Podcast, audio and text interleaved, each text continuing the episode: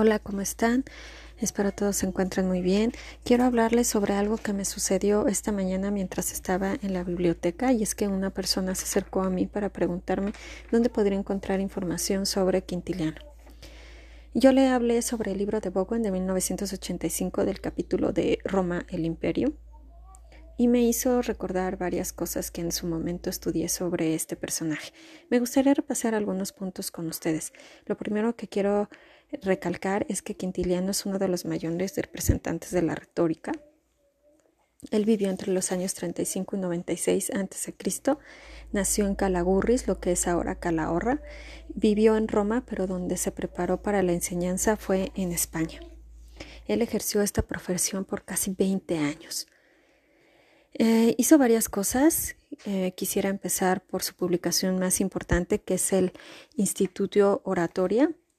Eh, muchos pensaban que este iba dirigido a los profesores, pero realmente no era así, ese no era su objetivo, pero sí tocaba puntos esenciales para llegar a ser hombres expertos en el hablar, en la oratoria. él decía que para llegar a esta perfección se debía de tener mucha disciplina y una educación completa. Él, coincidía en algo con Cicerón y este era que estudiaron a profundidad los argumentos que le daban la importancia y la tradición a la enseñanza de la retórica. Para Quintiliano era un arte la retórica y esta no podía ser ejercida por cualquier persona, debía de ser dicha por un hombre bueno con gran moral. Eh, él tenía un diseño especial para la enseñanza. Eh, a su ver, este era el mejor modelo.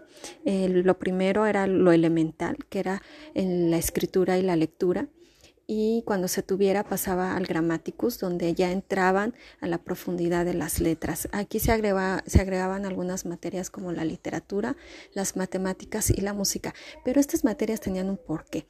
Las matemáticas las veía como una lógica del razonamiento y la música porque era un arte social.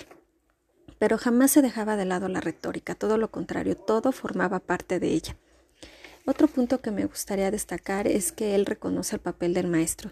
Nos dice que él es el ejemplo para el niño. Por ello su carácter es esencial. Él debe de saber notar los puntos importantes de un niño como son su grado de atención y su concentración y con base a esto el maestro debía de marcar el ritmo de la enseñanza y el grado de esta. También nos dice que el maestro es el que forma el carácter del niño, por lo que es de gran influencia para ellos. Él decía que se debía saber valorar y aprovechar la memoria de los niños porque tenían una gran capacidad de aprendizaje y de estudiar varias cosas al mismo tiempo. Eh, entonces yo podría decir que Quintiliano estaba a favor de la relación activa entre el maestro y el alumno. Eh, eh, otro punto importante dentro de estas escuelas, como lo veía Quintiliano, es los materiales en conjunto con el carácter de los maestros. Él estaba en contra de los castigos, sobre todo físicos, porque él decía que esta era una manera de reprimir al niño y no sacarle provecho a todas las capacidades que él tenía.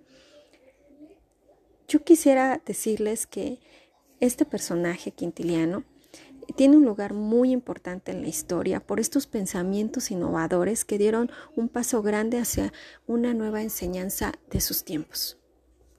Me dio gusto saludarles. Soy Cintia Piñones, estudiante de Pedagogía de la Facultad de Filosofía y Letras. Gracias.